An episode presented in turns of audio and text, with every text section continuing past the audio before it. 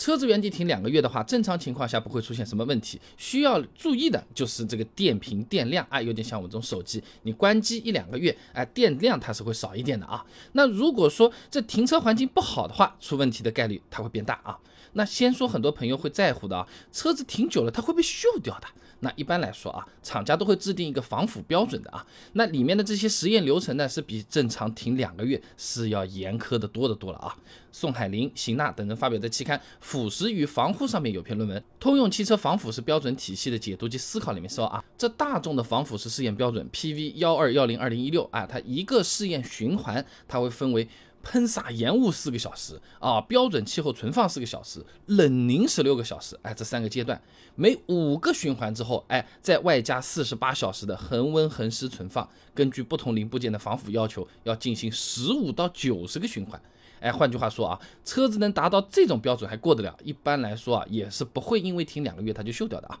那当然，有些朋友担心的是另外一个部分啊，车上面的这些油啊、液啊这种东西啊，它会不会过期的？这种呢是看保质期啊。先说汽油会不会过期啊？中石油在二零二零年发了一篇论文呢啊，这乙醇汽油的保质期基本上是在一个月左右，普通汽油的保质期呢正常情况下是三个月，柴油在二十摄氏度下的保质期至少为十二个月。也就讲啊，如果你加的是乙醇汽油，停两个月的话呢，你最好先打火测试一下，如果报故障灯了呢，要尽快去修理厂看能不能把它抽出来啊。那汽油和柴油的话呢，基本上问题不大啊。那至于发动机里面的油呢，也不用过分担心的啊。机械科学研究总院的魏雷有篇博士论文《车用发动机润滑油使用寿命评估技术研究》上面说啊，那他是做了个机油静置试验啊，是用那个铸铁啊、铜合金啊、铝合金啊这三种金属容器对两种润滑油呢进行两两组各六个月的静止试验。这试验证明呢，车辆在静止状态或者少量运行状态的这个条件下，润滑油服役六个月，哎，这个理化性能和成分变化它是不大的啊。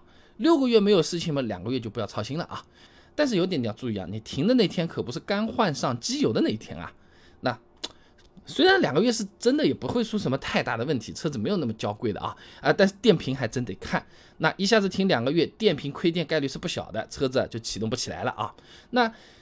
电瓶是这样的，你停在那边什么都不做啊，它这个电量还是会存在损耗的。损耗呢主要是两个来源啊。第一个呢，车子你哪怕停着，像什么 ECU 啊、防盗系统啊、一些传感器。那那那哪怕里面那个时间时钟好了，啊，都是在那边工作的啊，它会产生一个静态电流，啊，就好像我们睡着了，新陈代谢没说直接停止啊，哎，我昨天睡得真好，两个小时没有心跳过，没有这样的人，对吧？呃，于是运吴正云发表在期刊《汽车实用技术》上面有篇论文《车辆静态电流参数计算方法解析》，上面有说啊，这目前市场上主流的车辆静态电流参数呢是十到三十毫安之间，那部分车型呢是可以降到十毫安以下的。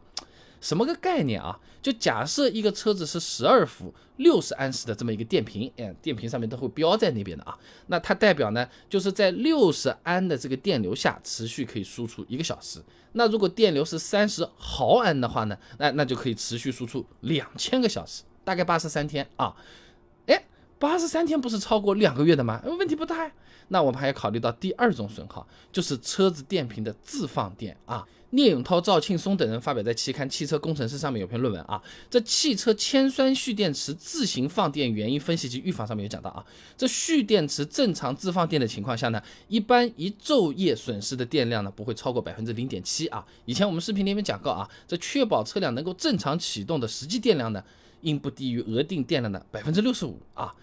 那那前面那个百分之零点七确实不多啊，但是你累计六十天其实不少了。数学如果好一点的朋友的话，也可以算算了啊，零点九九三的六十一次方啊，差不多就是零点六五一了啊。所以说啊，这静态电流和自放电这两种损耗加在一起。还真有可能是撑不到两个月的啊！那要是这个电瓶本身就已经是用的蛮久了，有些年头了，那它这个自放电就更严重了，可能十来天啊，它就亏电到没办法发动了啊！所以说，真的你停车时间比较长，哎，没有办法这个每周开一开啊，让它这个电充一点回来的朋友啊，可以考虑你就把这个电瓶负极给它断开，避免以后直接打不起来。有条件再好一点的，搞个充电器定时去充一充。哎，我们以前 4S 店里都是这么干的啊。那另外呢，停车的环境如果不是很好，那停两个月有可能还会出现一些额外的问题啊。你比如说停在路边、树下，最直接的就是树胶啊、鸟屎啊，这粘在车子上面，长期不清理啊，这车漆会变得坑坑洼洼的啊，都到时候都搞不回来的。要是遇到这些恶劣的天气，